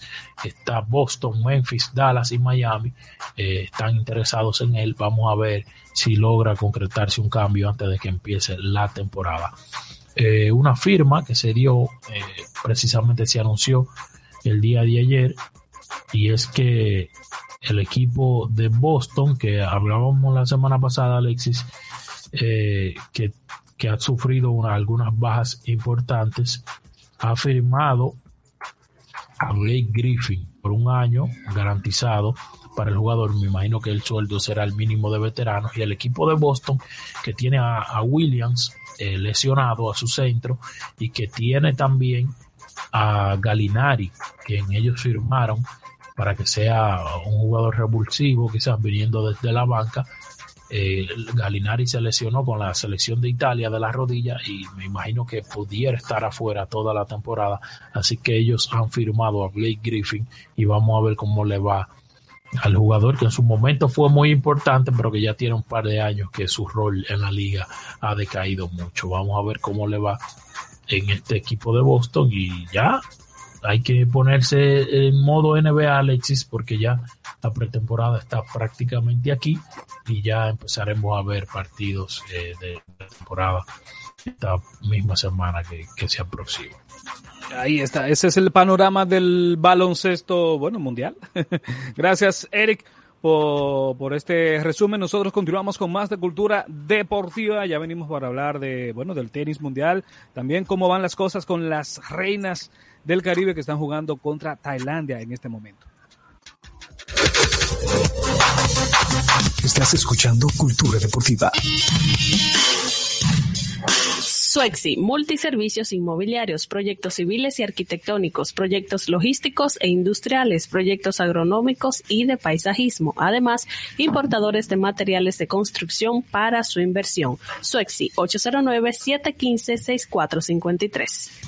AgroCap, Agropecuaria Castillo Peña, expertos en carne de cerdo.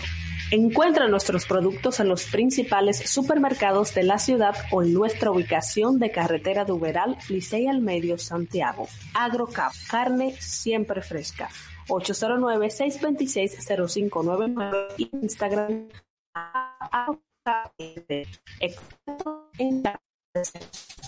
Estás escuchando Cultura Deportiva.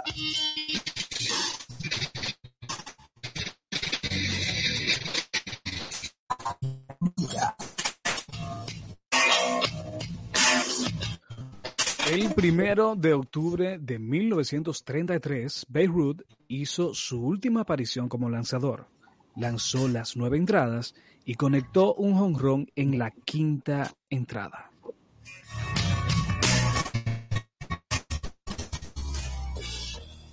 Más que deportes, somos cultura.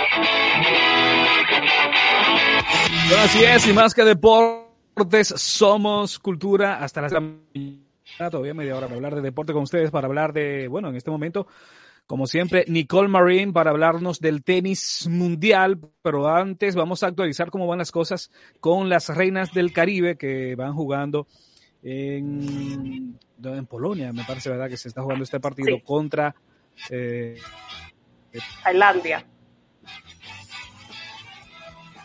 Así es, Alexis. Eh, continuamos con este juego de, de República Dominicana en el voleibol femenino, empatado a un set y en el tercer set Dominicana está 21-20 sacando en este tercer set que están disputando. Con eso nos vamos un poco al tenis, donde la semana pasada, el domingo, lamentablemente en la Labor Cup perdió el Team Europa, digo lamentable porque era el, el único, el último eh, torneo profesional que jugaba Roger Federer y lamentablemente no pudo ganar su partido de dobles con Nadal y tampoco su equipo pudo darle la victoria que llevaban en todas las presentaciones de este torneo. Por primera vez el Team World se hizo con la victoria de la mano de el joven norteamericano francés Tiafoe, que vimos también jugar muy bien en semifinales del US Open contra el español Carlos Alcaraz, pero en esta vez le fue mucho mejor ganándole a Estefanos Tsitsipas y Novak Djokovic perdiendo su partido de la primera hora, pues le dio la ventaja al team del mundo y así pudieron levantar por primera vez la copa de la Labor Cup. Actualmente se está jugando en Tel Aviv, donde Novak Djokovic busca lograr una victoria para sumar puntos y poder llegar a la ATP Finals en Turín. Sabemos que ha sido un año súper complicado para él porque no ha podido disputar todos los torneos eh, de la gira americana porque no se vacunó. Entonces, lamentablemente ganó Wimbledon, pero Wimbledon no dio puntos o sea que perdió los 2000 cayendo en la posición número 7 del ranking mundial y al no sumarle estos puntos y no bajárseles pues no tiene la cantidad suficiente para poder clasificar a los mejores ocho del año para jugar la ATP Finals. Hay cuatro que sí ya están clasificados y son Carlos Alcaraz, Rafael Nadal, Estefanos Tsitsipas y Casper Ruud. Ellos cuatro ya están esperando a ver cómo se definen los siguientes partidos y quienes los acompañarán para jugar la ATP Finals, que cabe destacar es el objetivo también de Rafael Nadal, porque es el único torneo que les faltaría por ganar. Ha ganado oro ha ganado todos los Grand Slam, ha ganado eh, muchísimos Master 1000, pero nunca ha ganado una ATP Finals. Entonces busca esta hazaña Rafael Nadal y vamos a ver qué tal le va. Es lo que hay en el tenis. Yo no escuché nada de lo que tú dijiste, para serte sincero, Nicole, porque detrás de ti yo estoy viendo, creo que las Reinas de Caribe acaban, de ganar el segundo set. Entonces. Sí, lo han ganado. Lo han ganado. Exactamente, bueno, en la República Dominicana las Reinas del Caribe se ponen dos sets a uno ante Tailandia. Hay que decir que precisamente para ellas conservar, avanzar como con el primer lugar de su grupo, necesitan ganar 3-1. Necesitaban ganar 3-0 o 3-1. Ahora tienen la posibilidad de ganar 3-1 para pasar como, como primeros porque eh, en partidos ganados van a, van a estar empatados con Turquía, de quienes perdieron, pero si ganan 3-1, entonces tendrán más puntos que Turquía y pasarán como primeros del grupo. Entonces ahí están las cosas, yo estaba relajando, te escuché, espero que... ahí están las cosas, así cierra, ¿verdad? Así vamos cerrando este año calendario de, del tenis mundial y... y Faltan unos cuantos torneos buenos todavía, eh, falta un, un Master 500 y falta París. O sea que vamos a ver cómo se dan las cosas. Ahí está. Gracias Nicole por este resumen express del tenis mundial. Chequete también cómo va la, la, la quali en, en la Fórmula 1 para que... Sí, vamos en eso también, todo pendiente. A la gente que nos sigue, que está ahí conectados con nosotros. Ya venimos para hablar de pelota en cultura deportiva. Cinco dominicanos la sacaban en el día de ayer, incluyendo el 701 de Albert Pujols. Ya venimos con eso en breve. Buenos días, regresamos con más en Cultura Deportiva. ¿Quieres que tus hijos jueguen fútbol como profesionales? Entrena con los mejores. La Academia de Fútbol Santiago, ubicada en los colegios Iberia, Cepoint, San Juan Bautista, Intelecto y Sagrado Corazón de Jesús. Síguenos en las redes, arroba la Academia de Fútbol Santiago o contáctanos 809-856-1666 y 829-301-8036. Y ahora también en el Colegio Educare de Moca. Somos la Academia. Estás escuchando Cultura Deportiva.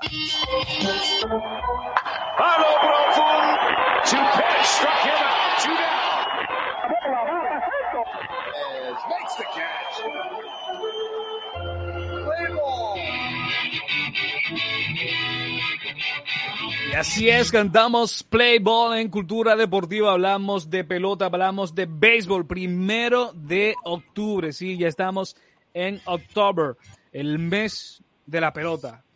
oye, eh, ¿tú estás de acuerdo conmigo? Deberían de, nombrar octubre el mes de la pelota. Qué lindo se escucha octubre. Ya estamos allá a menos de, de 15 días para que arranque el béisbol en la República Dominicana. A propósito de muchas informaciones eh, del béisbol, muchísimos refuerzos anunciados en estos días. Eh, ya todos los equipos arrancaron, ¿verdad? los que faltaban arrancaron esta semana sus entrenamientos. y de eso vamos a hablar más adelante porque hay que hablar de grandes ligas donde nos queda la última semana de la temporada regular. Ayer terminaron de definirse las cosas en la liga americana, pero en la liga nacional todavía hay tremendo sancocho. O sea, la cosa está muy buena, sobre todo en esa serie que enfrenta a los equipos que están buscando eh, el banderín de la división este de la americana, es decir, Atlanta y los Mets. Empezaron una serie ayer que va a definir quién se sienta y quién se va a la serie de White Card. Así que las cosas están súper interesantes. Decíamos, la actuación ayer de los dominicanos, cinco dominicanos se iban para la calle. Vladimir Guerrero Jr. ayer eh, conectaba su jonrón número 31 en el partido donde eh, precisamente pues eh, su equipo ya se clasificaba de manera oficial a, a, los, a los playoffs, ¿verdad? Con, entrando ahí con un white card. Vía white card entra, entra Toronto. Así que ayer se estuvo celebrando en grande en un partido ante los Medias Rojas de Boston. Qué difícil debe ser para, para, para, para, para Boston, ¿verdad? Eh, no, no, pudieron haber clasificado contra otro equipo, pero bueno, le tocó ahí contra, su, contra sus rivales de división y, y, lograron la clasificación. Vladimir ayer se iba de 5-1, lleva, llegó a 95 carreras empujadas y batea 2.74. Sí. En, ese, en ese partido también la sacó Raimel Tapia, eh, su séptimo honrón me parece, y bateaba de 4-2 con dos anotadas, llega a 51 empujadas y batea 2.63. Tapia que, que ha matado a, a, propósito a los Red Sox en, en, esta temporada. 15 remolcadas solamente contra, contra los Red Sox. Sí, es 15 de sus 51. Sí. Contra ese solo equipo. O sea, eso, un buen porcentaje.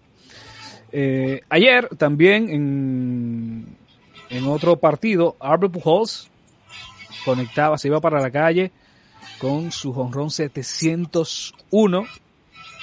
Eh, ayer bateaba de 3-1, llega a 59 empujadas. Pujols, que está bateando para un promedio de 262, exacto. Y, y, y, batazo, y siguen siendo, y sigue conectando batazos claves.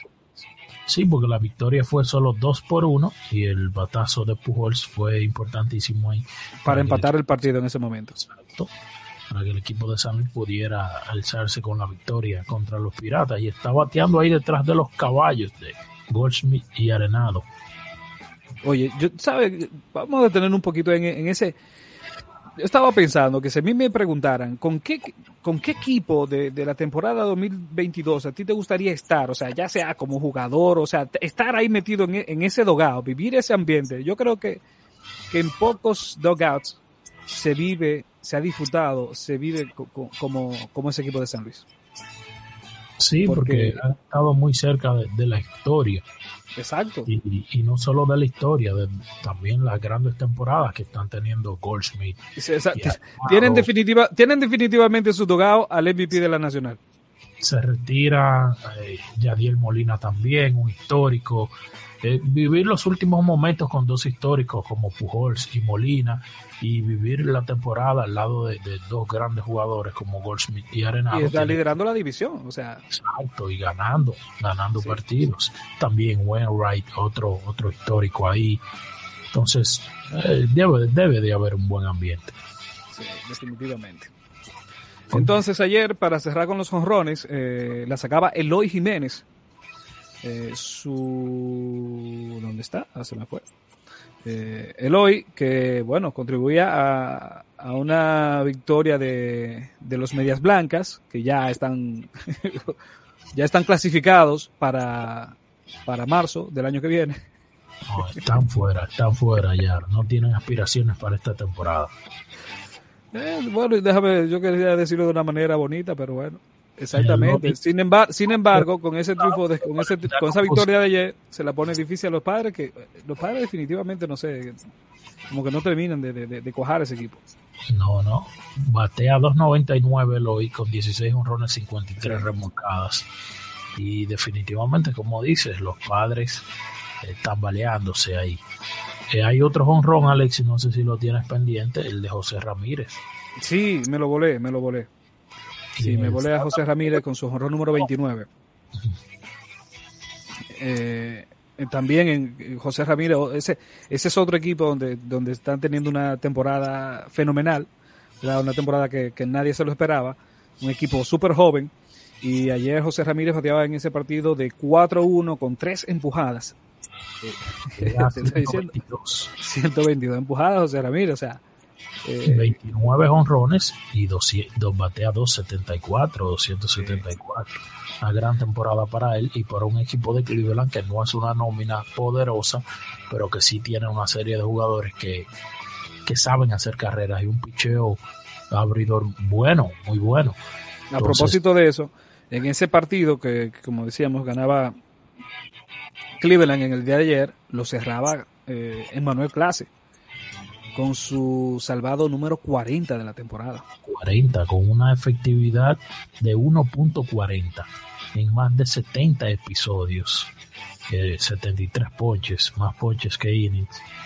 Y qué, qué tremenda temporada está teniendo el jugador Emmanuel Clase. Y, y este equipo de... Sí. Cuidado con los guardianes, cuidado si estrenan nombre metiéndose bien lejos en los playoffs. Sí. Eh, bueno, ayer mmm, habían varios eh, eh, lanzadores dominicanos que abrían. Vamos a empezar con, con, el que le fue menos bien. ayer se vio cortada la racha de, de salidas de calidad. De hecho, de hecho, Alexis, ¿Sí?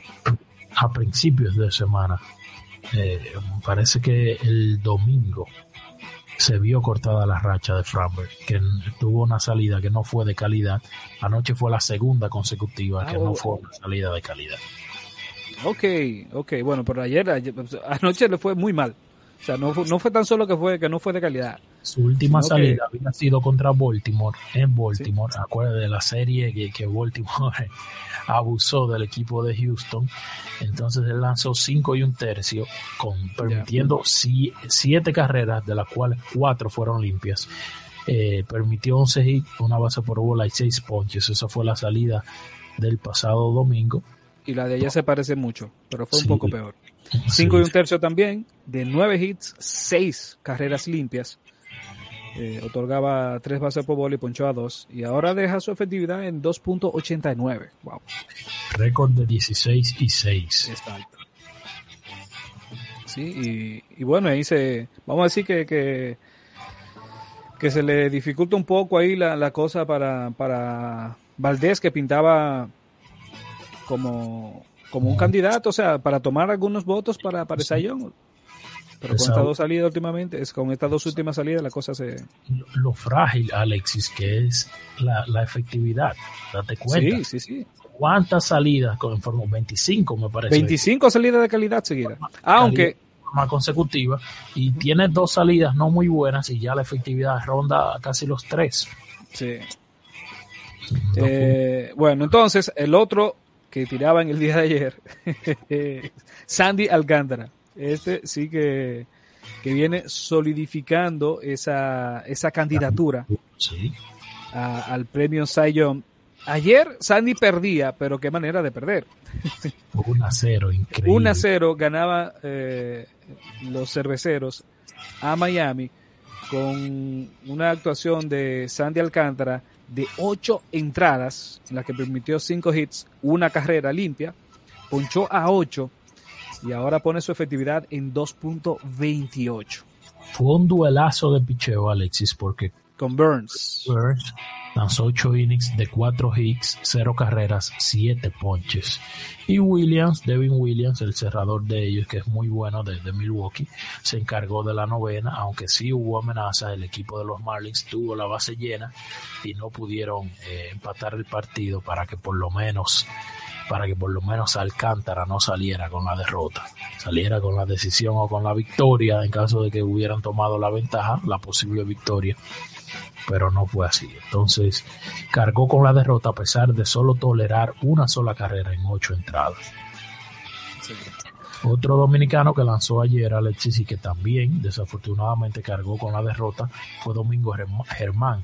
Lanzó Sí. cinco y un tercio, permitió tres hits, dos carreras, tres bases por bolas, ponchó seis y bueno, Germán eh, Una buena salida, hay que decirlo, una buena salida que no contó con, con el apoyo tampoco. y no contó con el apoyo de los Yankees que tienen en Aaron Josh eh, el principal, la principal figura ahora mismo porque está todo el mundo pendiente a su honrón número 62 eh, que lo pondría como el más honronero en la historia de la liga americana de forma solitaria, ahora mismo con 61 cuadrangulares, está empatado con Roger Maris, que lo logró en 1961. Si llega... 61 años después, una, una locura esa. 61 honrones dio en 1961 y tuvieron que pasar 61 años para que otro jugador diera 61 a la Liga Americana y con los Yankees. Es decir, que el próximo cuadrangular de Josh lo estaría convirtiendo en el, en el jugador de los Yankees y en el jugador de la Liga Americana que ha dado más, más honrones en una temporada en la historia. Así es. Eric, eh, bueno, con la jornada de ayer se definieron las, las cosas en la Liga Americana con miras a los playoffs. Hay que decir, ¿verdad? Que ya Houston. todos los, los participantes. Sí, Houston, los Yankees y Cleveland son los, los ganadores De, división. Houston y Yankees se sientan. Cleveland estará recibiendo en su casa. aquí, aquí dice que a Tampa, pero hay que esperar porque todavía eso puede. Eso, exacto. Se han definido cuáles son. ¿Quiénes, ¿quiénes son? Pero todavía. Lo que en cuanto al wildcard, en cuanto al wildcard todavía puede variar quién sea el primero, segundo y tercer wildcard se sabe que los guardianes de Cleveland, Toronto, Seattle y Tampa estarán disputándose el wild card. Lo que no se sabe es cómo serán los matchups, cómo serán los pareos. Porque ahora mismo, ahora mismo, si, todo se terminara hoy, Cleveland estaría enfrentando a Tampa y, Toronto estaría recibiendo a Seattle. Y los tres partidos, una serie, al mejor de tres partidos que se jugaría, una en Cleveland y otra en Toronto de ser así, si la cosa se terminara hoy. Pero todavía faltan. Eh, faltan Para que la gente entienda, Toronto solo tiene juego y medio de ventaja sobre Seattle y Seattle solo tiene medio juego sobre Tampa. Entonces, ahí, entre Tampa y Toronto, solo hay dos juegos de ventaja y todavía quedan unos seis partidos, más o menos por equipo. Entonces, todavía eso puede cambiar. Vamos a ver en esta última semana, entonces, cómo serán los pareos de, los white card de la Liga Americana. Hay que decir que a propósito de, de Seattle, eh, qué bien que, se clasifica Seattle, qué bien que se clasifica Toronto, y bueno, también eh, Tampa tiene unos cuantos dominicanos atractivos, pero en el caso de Seattle, decir que se dice que ya Julio Rodríguez estaría viendo acción en los próximos días, o sea que lo estarían activando. Sí, al final, en los últimos partidos de, esta serie regular. En los wild card de la americana habrá mucho, mucha presencia de dominicanos. Sí, sí, sí, sí. Entonces, en la liga, bueno, en la liga, en la liga nacional, que la cosa todavía eh, pinta interesante, porque, bueno, los Dodgers están sentados, hay que decirlo así. San Luis eh, también está clasificado pero para San Luis está clasificado para un wild card. Exactamente. ganó su división, aseguró su división, no tiene mejor récord que lo que se están disputando la división del este de la Liga Nacional. ¿Qué es lo que pasa con la división central? Mets y los Bravos. Entonces, el que gane de los Mets o los Bravos la división estaría sentado en esa primera ronda junto con los Dodgers y el que pierda el que quede segundo entre los Mex y los Bravos estaría pasando inmediatamente al wild card junto con San Luis y otros equipos que estaremos viendo ahora mismo, ¿verdad, Alexis? Para que la gente tenga una idea del este de la nacional, los Bravos y los Mex que ahora mismo están enfrentando en una serie están empatados con récord de 98 y 56. Le faltan cinco partidos ahí a cada equipo y están empatados. Así que no se sabe quién ganará la división y el pase automático a la ronda post wild card, ¿verdad? por así decirlo. Y quién entonces perderá la división, quedará en segundo y caerá en la ronda de wild card. Exacto. Entonces vamos a decir que un wild card de eso es el, el primer wild card es o de los Mets o de Atlanta en la nacional. ¿Qué pasa? Que con el segundo y el tercer wildcard todavía las cosas no están claras, no se sabe quién va a pasar, porque ahora mismo lo tiene San Diego, que como decíamos, San Diego eh, como que quisiera quedarse fuera, no sabemos. y el tercer wildcard lo tienen los Phillies. Pero ¿qué pasa? Que San Diego está solo a un juego y medio de los Phillies, pero los Phillies tienen detrás a Milwaukee a solo, medio partido. Entonces, todavía San Diego pudiera quedarse afuera porque solo tiene dos partidos de ventaja con Milwaukee, que es el que está fuera de los wildcard ahora mismo. Entonces, si se enracha Milwaukee y se cae San Diego, pues ojo, o si se enracha Milwaukee y se cae Filadelfia, porque Filadelfia solo tiene medio juego de ventaja sobre eh, los Brewers de Milwaukee, así que interesantísimo ahí y me imagino que tendremos que llegar a la última jornada o a la penúltima para definir eso ahí. Así que la Liga Nacional todavía está que arde. Gente que pudiera quedarse fuera de playoffs y gente que todavía, que han estado prácticamente toda la temporada en posiciones de postemporada como San Diego y que aún a falta de 5 o 6 juegos no logran amarrar ese, ese, ese cupo a la gran fiesta. Así es. Bueno, así están las cosas cuando precisamente resta una semana, todavía queda por definir, eh, bueno, eh, el premio Sayón de la, de la Nacional y la de la Americana, aunque ya eso, eso está bien, pero vamos a decir que hay, que hay grandes favoritos. El premio eh, MVP de la Americana, todo el mundo está esperando a que, a que Judge selle eh, ese premio MVP con, con, con, una triple, con una triple corona, quizás con ese honrón 62, pero Otani la está poniendo muy, pero muy difícil. Eh, eso es parte de lo, de lo que hay, hay que darle seguimiento en este fin de semana ya para cerrar. Nicole, cuéntanos cómo va el partido de, de las Reinas del Caribe eh, ante Tailandia. Actualmente están 2-1 en sets dominicana y el cuarto eh, está empatado 14-14. Bueno, la cosa pinta interesante. Nosotros así cerramos una edición más de Cultura Deportiva. Agradecer a cada uno de ustedes el favor de su sintonía, invitarles a que nos sintonice la próxima semana a través de la nueva 106.9 del dial para Santiago y todo el Cibao y a través también de nuestra transmisión en directo en YouTube, en Twitch, en Facebook.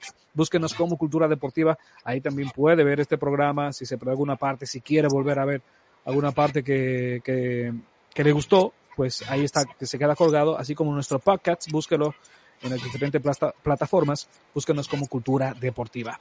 De parte de todo el equipo de Cultura Deportiva, decimos bye bye, feliz fin de semana.